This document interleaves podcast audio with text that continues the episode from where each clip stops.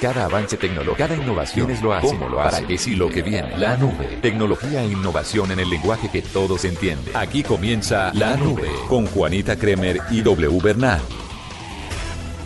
Hola, buenas noches, bienvenidos. Esta es una edición más de La Nube. Estamos llenos de tecnología e innovación en el lenguaje que todos entienden. Buenas noches, W. Buenas noches, Juanita. Buenas noches a todos nuestros oyentes y bienvenidos a esta edición de miércoles de La Nube. Bueno, déjeme contarle algo que me llamó mucho la atención en Twitter antes de que usted entre con sus tendencias y es el caso de Juliana Assange, porque pues mucha gente estaba hablando sobre el tema de la cortada de internet en la embajada ecuatoriana en la que está en Londres desde hace ya un poco más de cuatro años.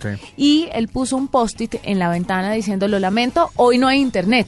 Entonces así empieza a desatarse todo este todo este rumor sobre que la Cancillería ecuatoriana le cortó el Internet, pero lanzaron un comunicado que lo vi en momentos de Twitter diciendo que sencillamente ellos no se inmiscuían en las elecciones de otros estados, pero que de una u otra forma eh, tenían una responsabilidad sobre lo que estaba haciendo Juliana Assange, pero eso no quería decir que Wikileaks no funcionara. Ellos no tienen nada que ver en el funcionamiento de Wikileaks. Si lo quiere hacer una persona que trabaje para ellos, lo puede hacer, pero en este caso específico, Juliana Assange no lo podría hacer. Igual la Cancillería dejó dicho que ellos eh, no tienen una preferencia política y que no van ni por un u otro candidato. Simple y llanamente lo hacen un poco como responsabilidad con el pueblo y las elecciones que tienen que ser democráticas y no tan sesgadas. Es cierto. Ahí queda en el aire la gente que quiere pensar si la, los ecuatorianos están o no interesados, pues precisamente en dejar que Julian Assange saque estos correos de Hillary Clinton o no. Pensaría uno que no hay necesidad de quitarle el Internet, si de todas maneras Wikileaks está funcionando sin Julian Assange por fuera y pueden ventilarlos de otra forma, pues entonces, no sé, la medida sería absurda y sería inoficioso quitar Internet de la embajada. ¿Qué opina usted, Doble? Pues yo opino más o menos lo mismo. Lo que pasa es que eh, yo creo que la decisión ecuatoriana o de la embajada de Ecuador eh, fue quitar el Internet como un protocolo, digámoslo así, como para cumplirle a la comunidad internacional, como para decir, vean, nosotros estamos haciendo lo que podemos para evitar que la información que Julian Assange pueda sacar a la luz pública influya en las elecciones de Estados Unidos. Pero hasta ahí llegan. Y lo que usted dice es cierto, Wikileaks es muy grande, Wikileaks debe tener muchísima gente trabajando alrededor de eso y obviamente ya deben haberse tomado los correctivos necesarios para que lo que ellos quieren publicar se publique en el momento en el que quieran publicarlo. Así que no sabemos es más bien si la información que se tenga, que se eh, vaya a publicar, influya en la decisión de votación de los norteamericanos. No sabemos si eh, los 31 eh, mil correos que de pronto pueden recuperar mm, de Hillary Clinton influyen en algo para la votación o si encuentran más escándalos de Donald Trump, eso influye en la votación también contra él. No sabemos. Así que lo más importante es saber que Ecuador está cumpliéndole a la comunidad internacional, bloqueándole el acceso a Internet a él. Pero eso es un protocolo, eso no es nada que en realidad vaya a frenar lo que tenga que pasar. Si se publican, si los tienen listos, si lo que sea, van a salir a la luz pública desde cualquier parte. Así que esperemos más bien a ver cuál es el resultado. Pero lo que sí es seguro es que Ecuador no le va a suministrar Internet a Julian Assange hasta el 9 de noviembre, al día siguiente de las elecciones presidenciales en Estados Unidos. Bueno, ahora sí las tendencias. Cuéntame qué fue tendencia y por qué el día de hoy, porque seguramente los oyentes ya saben cuáles fueron las tendencias, pero no tienen muy claro el por qué. ¿Por qué fueron tendencias estos temas? Bueno, las tendencias del día de hoy tienen que ver con una cosa muy importante. Hoy se celebró, más bien se, se realizó el Día de Toma de Conciencia contra el Cáncer de Mama y por eso el numeral Día contra el Cáncer de Mama fue relevante durante todo el día. Esa fue la tendencia tal vez más importante en el día de hoy porque muchísima gente estuvo tuiteando con esa etiqueta, con el numeral Día contra el Cáncer de Mama. Muchas personas están tomando conciencia acerca de lo peligroso que es el cáncer de mama y de cómo es de fácil eh, detectarlo a tiempo para poder luchar contra él y poder sobrevivir. Muchísimas mujeres lo han hecho, muchísimas mujeres han sobrevivido a él, pero sigue siendo una enfermedad muy, muy peligrosa obviamente para las mujeres y no solo para ellas, también para los hombres, así que también se recomienda que los hombres se hagan el autoexamen.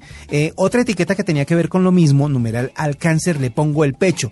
Personas que han sobrevivido al cáncer de mama estuvieron tuiteando alrededor de ese, de ese hashtag y por eso también se convirtió en tendencia el día de hoy. Esos dos eh, hashtags fueron los más importantes. Y otro hashtag que tenía que ver con mujeres es numeral ni una menos, porque muchas personas estaban eh, protestando o haciendo o evidenciando mejor el tema del maltrato contra las mujeres. Las mujeres piden respeto, piden eh, que se les respeten sus derechos, piden un trato pues obviamente dejando el machismo atrás, obviamente dejando todo, todas las cosas que, que, que las mujeres tienen que cargar a sus hombros como la discriminación por ser mamás, por ser eh, abuelas, las eh, discriminaciones por eh, la belleza física, porque se les considera que tienen menos capacidades y la violencia. La violencia contra la mujer es una cosa demasiado grande y todavía hay muchísimas partes en el mundo en donde esa violencia la justifican y todavía hay muchísimas partes en el mundo en donde no dicen nada ni se hace nada alrededor de la violencia contra la mujer. Y por eso es que apareció el numeral, numeral ni una menos, es toda una organización que también tiene sedes en distintas partes de Latinoamérica, principalmente en Argentina y también en México, porque eh, se han visto casos de feminicidios recientes que han eh, hecho que la gente vuelva a tomar conciencia sobre el tema. Numeral ni una menos, otra etiqueta que estuvo también durante todo el día figurando en la conversación de Twitter. Doble, y además le quiero contar a usted, no, a usted no porque usted ya sabe, pero a todos los oyentes que eh, ayer y hoy estuvimos en una actividad del Politécnico Gran Colombiano muy interesante que se llevó a cabo en la sede de Medellín y aquí en la ciudad de Bogotá. Y es que hicieron como un conversatorio con los youtubers más importantes de Colombia y también con un youtuber eh, mexicano que se llama Bulisteria. Y más adelante les vamos a contar cuáles fueron los puntos más relevantes de este conversatorio, porque de verdad el tema de las redes sociales y de cómo se mueven estas personas que ya tienen eso como profesión es bastante interesante. Eso se lo vamos a contar en minutos porque antes tenemos que hablar con una defensora de las mujeres en la tecnología. Escuchas la nube en Blue Radio. Esta es Blue Radio, la nueva alternativa. Ahorrar para cumplir sus propósitos lo premia. Por eso, abra o renueve un CDT en el Banco Popular y reciba fabulosos premios como un Blu-ray, un horno microondas, un teatro en casa o muchos premios más, sin rifas ni sorteos. Ahorre ya en el Banco Popular y compruebe que... ¡Siempre se puede! Somos Grupo Aval. Aplican condiciones y restricciones. Conozca los premios en www.bancopopular.com.co. Vigilado Superintendencia Financiera de Colombia. Colombia 2020 del espectador presenta La Aldea. Ocho historias coleccionables que buscan que los niños y adultos reflexionen sobre la importancia de la diversidad, la forma de establecer acuerdos y reglas y sobre cómo solucionar los conflictos a su alrededor. Encuéntralos todos los viernes desde el 7 de octubre sin costo adicional con el espectador. Arroba la nube blue. Arroba blue radio Síguenos en Twitter y conéctate con la información de la nube. Esta noche les quiero hablar de algo muy interesante y es de las mujeres y la tecnología. Resulta que Paula Álvarez es la gerente del programa Más Teletrabajo organizador de un evento que se denomina EMA, Encuentro de Mujeres Autónomas, y que próximamente tendrá lugar y nosotros queremos conocer más sobre este asunto. Para eso saludamos a Paula. A esta hora, Paula, bienvenida a la nube. Hola, ¿cómo están? ¿Cómo les acaba de ir? Muchísimas gracias por este espacio. Muy bien, muy contentos de tenerla, sobre todo para que nos hable el tema de la brecha que hay, eh, de la brecha de género que hay en el tema de las contrataciones en esta área de, de la tecnología de mujeres y hombres. ¿Qué es lo que está pasando? Hablemos primero de eso y luego del evento, ¿le parece? Perfecto, sí. Eh, eh, digamos que estadísticamente lo que tú te encuentras en toda parte, de hecho no es un problema solamente de Colombia, sino del mundo, es que los profesionales y la gente que tiene las competencias digitales eh, cada vez se va a necesitar más. Esa es como una tendencia en la parte de trabajo, en los nuevos trabajos y en las nuevas demandas laborales. Pero se marca una brecha muy grande y yo creo que también es porque nosotras eh, como mujeres pues obviamente hemos tenido unas características diferentes de formación y en el tema tecnológico más de género. Tú encuentras en las estadísticas que no hay mujeres, la suficiente cantidad de mujeres preparadas para enfrentar la demanda de la tecnología y eso es a lo que le estamos apostando nosotros, a desarrollar esas competencias, pero súper importante, a motivar a las mujeres a que se enamoren de los temas tecnológicos. Eso es lo más importante. Por ahí leía o leía aquí en un comunicado que tengo que el tema contribuye a la no contratación de las mujeres, el asunto de la educación, y hablaban de las matemáticas en las niñas, que no son tan impulsadas en las niñas. ¿Desde qué momento empezamos a fallar o se empieza a hacer esta diferenciación entre mujeres y hombres para desenvolvernos en este campo? Sí, también lo encontraba yo en un artículo. Digamos que para nosotros eh, tener un, una línea de circuitos, que te regalen cuando estés chiquita una línea de circuitos y que te enseñen los principios básicos de la electrónica, porque desde ahí comienza a enamorarse uno por la tecnología, es muy raro. Eh, o que te regalen un armatodo para tú construir un carro o una banda, es también es muy extraño. Es algo, creo que son paradigmas. Eh, paradigmas que se han ido como formando a lo largo de los chiquitos, de las niñas chiquitas y también de las niñas jóvenes. Y son paradigmas que tenemos nosotros, que somos los adultos, que tenemos a cargo la formación de los chiquitos, comenzar a romper, ¿no? Esa es como nuestra tarea y por eso nosotros queremos pegarle acá a las que son mamás, a las que tienen una responsabilidad también en su casa y a las que son de pronto eh, empleadas o que son emprendedoras, pero que el tema tecnológico no les ha caído todavía o no se han enamorado todavía como deben hacerlo. Se ha dicho desde hace un tiempo para acá que, bueno, antes quiero hacer un paréntesis, el tema de que a las mujeres no se les enseñe como a los hombres no quiere decir que no tengamos la capacidad de eh, realizar cualquier labor igual o tal vez mejor que ellos, sino que simplemente estamos segmentadas de esta manera por género que no debería ser porque todos tenemos las mismas capacidades. Y la pregunta que le quería hacer a continuación es ¿Cómo, ¿Cómo se está moviendo o qué porcentaje de participación tienen las mujeres en este mundo tecnológico? Según nuestras estadísticas, estamos en menos de un 25% de las, del potencial de cargos y el potencial de tareas que hay para desempeñar en el tema tecnológico por las razones que estamos, que estamos mencionando. Y, tú dices algo que es súper interesante y es que tú hablas con las empresas desarrolladoras o las empresas que están metidas en el tema tecnológico, porque igual tecnología, el tema tecnológico se presta para un montón de cosas, no solamente el tema de desarrollo, pero particularmente hacen este comentario, las mujeres son mucho más detallistas, eh, se fijan, se pueden, pueden encontrar en el tema de software mucho más detalles y, y unas aplicaciones que los hombres en su construcción de su cerebro biológico no tienen. Entonces hay un potencial en nosotros que no estamos aprovechando del todo. Y hay un potencial en la tecnología que no nos hemos dado cuenta que tanto hay porque nosotras mismas tenemos un paradigma. Entonces, eh, un amigo ponía un ejemplo, eh, la esposa recibe la basura tecnológica del esposo. Imagínate esas, esas eh, son cosas muy chistosas, porque tú recibes el iPad que el esposo ya no usa mientras él se compra su última tecnología. Y desde allí tenemos que empezar a romper esquemas. No, es que esas cosas particulares. Pero es que nada más tenemos ese chip implantado y debo decir que en este en este momento peco por eso porque ahora que usted habla de la basura tecnológica de los esposos, me acordé que en estos días el televisor se me enredó, se me trabó y le pasé el control a mi esposo y le dije, "Por favor, destrábamelo", porque me llené de impaciencia y obviamente trabajo en un en un programa de tecnología, manejo muy bien mis dispositivos electrónicos, pero con el control me siento inútil. Es que a uno desde chiquita le enseñan, no, esto tema de los controles de la tecnología, esto lo manejan mejor los hombres. Dele el control a él y él verá que le arregla el tema del televisor pero la verdad es un chip que tenemos implantado que hay que cambiar. ¿Hay algún tipo de campañas para fomentar en la sociedad y sobre todo en las mujeres que a veces podemos ser un poco más machistas que los hombres eh, para cambiarle el chip a las niñas, a las nuevas generaciones? Desde, desde nuestro programa lo que nosotros estamos intentando hacer es empoderando a las mujeres en esas competencias que para nosotros son fundamentales y que se requieren para lo que tú acabas de decir, dispositivos. Tú tienes todos los días eh, acceso a un computador y como mínimo a un teléfono. Y con esos dos dispositivos tú puedes hacer que tu medio laboral cambie, que tus oportunidades cambien, que tus oportunidades de negocio cambien. Entonces lo que buscamos nosotros es darle a las mujeres las competencias para que se sientan confiadas, para que sientan la tranquilidad que el computador no se te va a explotar, el computador no se te va a dañar y el teléfono es va mucho más allá de una simple llamada. Entonces lo que estamos buscando nosotros desde el programa teletrabajo es cambiar vidas productivamente hablando, que es también lo que le puede interesar a una mujer, ¿no? Que vea que la tecnología te brinda oportunidades de cambiar tus perspectivas económicas. Sí, además también el teletrabajo es importantísimo porque uno puede ser mamá, estar pendiente de sus hijos, pero además trabajar desde la casa. Pero muchas mujeres no lo hacen tal vez por miedo a eso, a que se le trabe el computador, a que no pueda con un procedimiento. ¿Qué va a hacer Emma? Emma, que es el encuentro de mujeres autónomas. ¿Cuándo va a ser? ¿Cómo pueden acceder las mujeres interesadas a esto? Si solamente son mujeres o también hombres.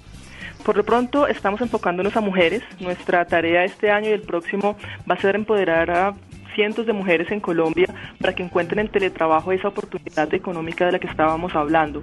El evento es el 25 de octubre. Nuestro gran aliado, que es la Universidad de AN, eh, nos eh, dio ese espacio para que invitáramos allí a 200 mujeres a participar tenemos unas, unas conferencistas, aunque también tenemos algunos hombres participando, pero en su mayoría mujeres, para que cuenten cómo la tecnología transformó y sigue transformando sus vidas. Es un evento gratuito, pero es necesaria una postulación. En la página www.masteletrabajo.org encuentran el vínculo para postularse. Ya el viernes cerramos toda esta campaña de, postulación. Tenemos cupos reducidos, pero para nosotros es el, el inicio de un plan de trabajo a largo plazo donde vamos a sumar aliados porque queremos que las mujeres sean parte de esa transformación digital que está viviendo el país. Queremos líderes tecnológicas, líderes digitales, que haya de verdad mujeres que muestren cómo la tecnología está impactando vidas.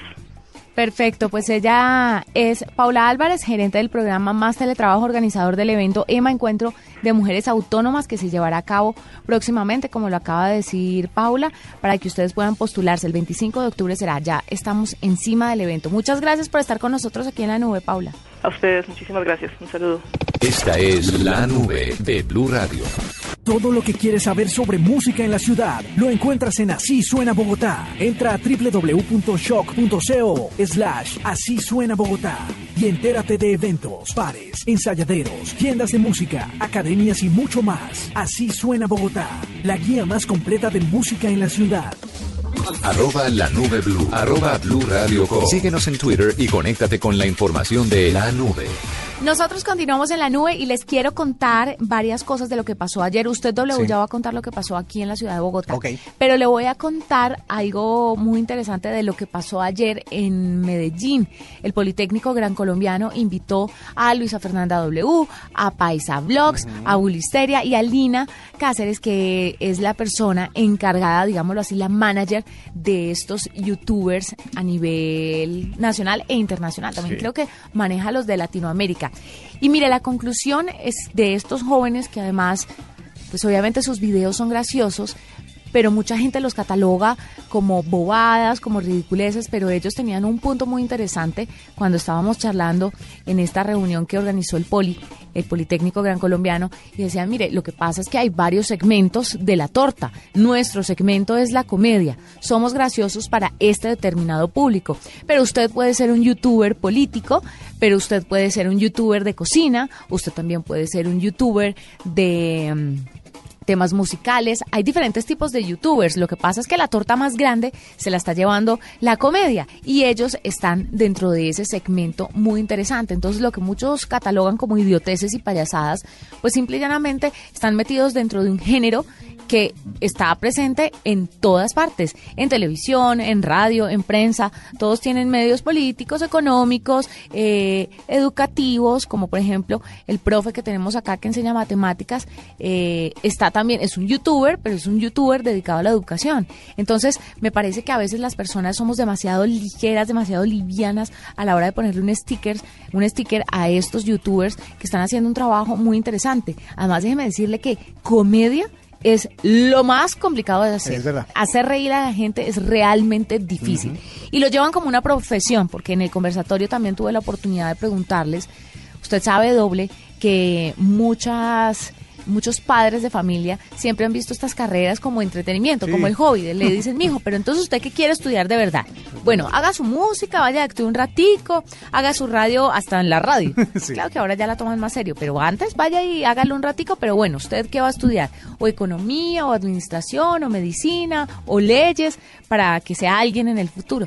Y todos tenían una respuesta muy interesante y me decían a mí, no solamente a mí, sino también a los asistentes, que el asunto es que esto es una profesión y que ellos llevan esta profesión. Entonces ahí surge la pregunta, ¿ustedes no creen que esto es una moda y va a pasar? Y dijeron, no, no es una moda. Básicamente lo que ellos están viviendo y lo que entienden estos pioneros en YouTube es que este va a ser otro medio de comunicación tan importante como la radio, como la televisión o la prensa.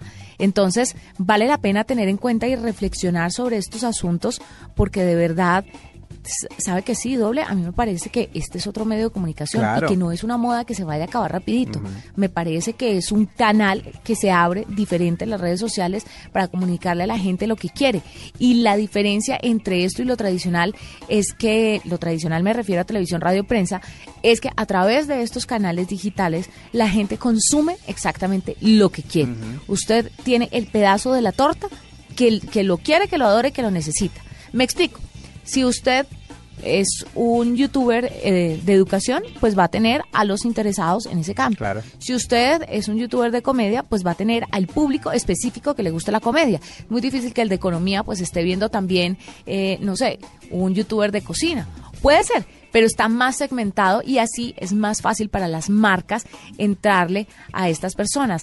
Y ya que estamos hablando de las marcas, también contaban el tema de la monetización, que a eso iba precisamente eh, el conversatorio, de la influencia a la monetización. ¿Cómo convierten ellos eso en plata y si es válido o no? Entonces les preguntaba yo que si había gente todavía que satanizaba el hecho de que tuvieran que eh, recibir plata por ciertas marcas y promocionarlas a través de sus canales de YouTube o a través de sus otras redes sociales y dijeron que no, que eso pasó hace dos años, pero que ya la gente entendió y asumió que no, las marcas no están pautándoles a ellos, sino que las marcas se convierten en aliados y hacen que las personas vivan experiencias a través de ellos. Y todos coinciden, por supuesto, en que están aliados con marcas que los convencen, que son, que se apropian de ellas y que les gustan. No son marcas que le pagan porque sí, entonces eh, eh, pues ellos se la recomiendan a la gente y ya. No, son marcas que ellos han probado y son marcas que les apasionan y que de verdad van en una relación comercial muy interesante y que la gente lo ha entendido perfectamente. Tal vez son los que están un poco más viejitos o, o los que son un poco mayores, Sí. los que no comprenden muy bien el hecho de que estas personas trabajan, esa es su profesión y necesitan obviamente una remuneración. Y eso es lo que hacen las marcas pagar para que tengan una colaboración y puedan así hacerle vivir una experiencia a los millones de seguidores que tienen. Fue muy interesante lo que pasó en Medellín y esto es muy pequeñito frente a todo lo que dijeron, pero cuénteme usted entonces qué dijeron aquí en Bogotá. Bueno, en Bogotá eh, los invitados eran parecidos, estaba Lina también, estaba eh, Bully también, pero estaba Juan Pablo Jaramillo y estaba Pautips. Pautips, eh, Paula Galindo, que hacen eh, en su canal, o ella hace en su canal, consejos de belleza y pues obviamente yo creo que mucha gente conoce a Juan Pablo Jaramillo porque ha sido como el primer youtuber así relevante que tuvo Colombia en, el inicio de esta, de esta corriente que es el de los, de los youtubers. Pues sí, hoy fue un evento muy muy bueno, como usted dice también, la gente estaba muy interesada en saber cómo había sido el proceso para llegar a ser tan relevantes y tan influyentes en esta plataforma y lo contaron, contaron su historia, dijeron qué era lo que se necesitaba para poder sobresalir en ella y básicamente tiene que ver con algunas cosas que son tal vez lógicas, pero que la gente no se detiene a pensar en ellas. Eh, primero que nada, ellos le apuestan a la autenticidad al hecho de que su personalidad es la que realmente eh, ha valido para poner el canal de ellos en donde se encuentra. Y mm, si bien son personas distintas y hacen trabajos distintos dentro de YouTube, tienen claro que esto es algo serio y que lo que crearon alrededor de su canal o alrededor de sus videos son comunidades que se identifican con ellos de alguna manera. Es decir, los toman como familias, como amigos, como gente muy cercana. Le dieron consejos a la gente que estaba ahí porque muchos de ellos también querían ser youtubers en algún momento y les contaron más o menos qué era lo que necesitaban. Lo que le decía primero, autenticidad. Segundo, no traicionar eso en nombre de lo comercial. Es decir, eh, si bien una marca podía estar junto a ellos, no era que la marca exigiera que ellos hicieran algo, sino que era como una alianza, algo que se compartía y que obviamente ellos no iban a promocionar productos que no eh, o con los que no estuvieran de acuerdo o que no creyeran. Eh, la persona de Latin Lina eh, hablaba acerca de cómo ellos empezaron a trabajar pues prácticamente eh, como un experimento alrededor de los youtubers, porque ni siquiera ellos se sentían youtubers a la hora de empezar, simplemente estaban eh, intentando algo cuando eh, no tenían nada más que hacer, decidieron compartir alguna historia, contar, una, contar una historia y muchísima gente resultó identificándose con el tema. Por eso es que les fue tan bien y por eso es que son tan exitosos. Así que, si bien sí es un nuevo canal de comunicación, como usted dice, sí es un canal en donde la gente se muestra como es y esa es la manera de ganar seguidores y de influenciar gente. Y a la larga, eso es lo que les va a dar el prestigio y la relevancia suficiente para poder tener eh, alianzas con marcas que los pueden ayudar a vivir de esa actividad, que prácticamente es un hobby para ellos, pero que lo viven, lo sienten y les, les apasiona. Y por eso es que están trabajando como están trabajando. De verdad que también fue muy, muy interesante la conversación del día de hoy y esperamos pues que muchísima gente la pueda seguir porque lo dejaron en el streaming de la página del Politécnico y nosotros también les vamos a compartir más cosas de los de lo que eh, de lo que presenciamos y de lo que compartimos ese día en ese evento. Así que pues vamos a, a tenerles eso en futuras ediciones de la nube. Escuchas la nube en Blue Radio. En el 2016, más fútbol con Banco Popular. Siempre se puede. Tomémonos un tinto, seamos amigos. Café Águila Roja. Juega Mega Gol. Las deportivas. Marca la diferencia. Blue Radio es la nueva alternativa en este 2016. Con todo el fútbol. Esta es la nube de Blue Radio. Y les traigo una invitada, así, yo sé que no tenemos dos invitados normalmente, pero hoy vale la pena hablar con Lina Inestrosa, que es directora de Tripartita y Modo Rosa, y nos va a contar un poquito acerca de la tecnología involucrada con el Día Mundial contra el Cáncer de Mama. Bueno, Lina, cuéntenos un poquito acerca de Modo Rosa. ¿Qué está pasando tecnológicamente? Porque ya habíamos hablado de una aplicación que ustedes lanzaron y en este momento queremos saber cómo le ha ido la aplicación. Sí, no, por fortuna nosotros lo que hemos querido desde Morrosa, que es un movimiento que lo que busca es generar conciencia, que el cáncer de mama es una enfermedad que puede llegar en cualquier momento a la mujer, eh, estamos haciendo uso, el buen uso de la tecnología para que nos ayude a salvar las vidas. Entonces la aplicación que está diseñada y que se puede descargar de manera gratuita eh, ha tenido algunas modificaciones. Por ejemplo, primero que todo ya está traducida al inglés, al portugués y al francés. Es una aplicación que nace desde Colombia para el mundo, que ya tiene más de 35 mil descargas y está descargada en todos los continentes. Pero algo que le agregamos muy importante es que nos dimos cuenta que hay incluso hombres que la están descargando. No solamente porque ellos también deben chequearse y les da cáncer de seno oficial una eh, cantidad, una proporción inferior, sino porque le quieren recordar a la mujer que aman. Entonces ellos descargan la aplicación y ya tiene un espacio donde dice comparte esta aplicación. Y uno la puede compartir directamente en Facebook, en WhatsApp a sus contactos, en sus redes sociales, la puede compartir por medio de mails de alguna manera para que esas mujeres que todos necesitamos, la esposa, la novia, la hija, la hermana, la mamá, lleguen a tiempo a esta enfermedad.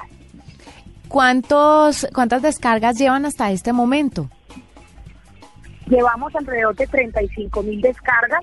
en todos los continentes ya está descargada y, ha sido muy emocionante ver cómo ese número va creciendo y sobre todo cuando llega ese, ese mensaje recordatorio cada mes que no te dice haz el autoexamen, sino que te recuerda diciéndote por quienes te aman, haz el autoexamen. Estamos haciendo esfuerzo a eso, Juanita, que la gente se dé cuenta y las mujeres nos demos cuenta, que no lo hagamos solamente por nosotras, sino que pensemos en todo aquel que necesita de nosotras, en nuestra mamá, en nuestros hijos, en nuestro esposo, en nuestro novio, pensemos en ellos y cuidemos nuestra vida, no solo por, por nosotros poderla disfrutar, sino porque ellos puedan tener experiencia de nosotros. Claro. Bueno, eh, ya para finalizar, Lina, y felicitándola por todo este movimiento el día de hoy y a usted y a todas las mujeres también tan luchadoras con esto del cáncer de mama, ¿cuál es el mensaje para todas esas mujeres para que puedan prevenirse? Para, para que puedan prevenir un poco la enfermedad a tiempo, la puedan detectar a tiempo, porque prevenirla es difícil, ¿no? Claro, prevenirla eh, no es posible. Uno puede tener unos hábitos de vida saludable que según los médicos dicen, pueden influir en cuanto a alimentación, a ejercicio y demás. Pero digamos que esta enfermedad que llega sin avisar a una de cada ocho mujeres en algún momento de la vida, eh, lo más importante es detectarla a tiempo. Hay una gran diferencia entre cogerla en un estadio eh, inicial o cogerla en un estadio muy avanzado y, hay una sobrevida muy alta, o sea, la sobrevida es superior al 90%. Entonces, la invitación es a que nos chequeemos, a que bajemos esa aplicación y a que por favor en octubre, que es ese mes de la lucha contra el cáncer de mama, donde nos vestimos de rosa, donde iluminamos de rosa y donde los medios, así como ustedes, nos apoyan divulgando este mensaje de vida, no lo dejemos pasar. Y tomemos conciencia de pedir inmediatamente esa cita de control, la nuestra y la de todas esas mujeres que tenemos cerca. No dejemos que pasen porque un año puede hacer toda la diferencia en simplemente vivir o no estar aquí. ¿La aplicación es gratuita para Android y para iOS? Sí, señora. la aplicación es totalmente gratuita. Se puede encontrar como modo rosa, sin espacio en la mitad, y está disponible para, para compartir. Una cosa muy importante que le agregamos también a la aplicación, no solamente te recuerda el autoexamen, Tú programas la fecha del ginecólogo, la fecha de la mamografía y de ecografía, y él te recuerda cuándo ya pasó, el año, o los seis meses, dependiendo de tú como mujer y de tu herencia, o de tu característica, cada cuánto la debes pedir, él te recuerda y te dice que ya pasó el tiempo y que tienes que pedirla de nuevo. Perfecto. Es Lina Inestrosa, directora de Tripartita y Modo Rosa. Gracias por estar con nosotros y por esa lucha, no solamente en el mes de octubre, sino durante todo el año, para recordarle a las mujeres la importancia de hacernos el autoexamen y a los hombres también para prevenir el cáncer de mama. Gracias por estar con nosotros. Muchas gracias a ustedes por esta oportunidad de comunicar este mensaje de vida y de sembrar en, todas las mujeres que nos están escuchando. Una feliz noche. Qué buena información, Juanita. Bueno, y así nos despedimos, ¿no? Por la noche de hoy y regresaremos mañana después de las 9.30 de la noche con más de la nube, con toda la tecnología y la innovación en el lenguaje que todos entienden. Mañana nos encontramos entonces. Que la pasen bien. Chao. Hasta aquí la nube. Los avances en tecnología e innovación de las próximas horas estarán en nuestra próxima emisión. La nube. Tecnología e innovación en el lenguaje que todos entienden. La nube por Blue Radio y bluradio.com. La nueva alternativa.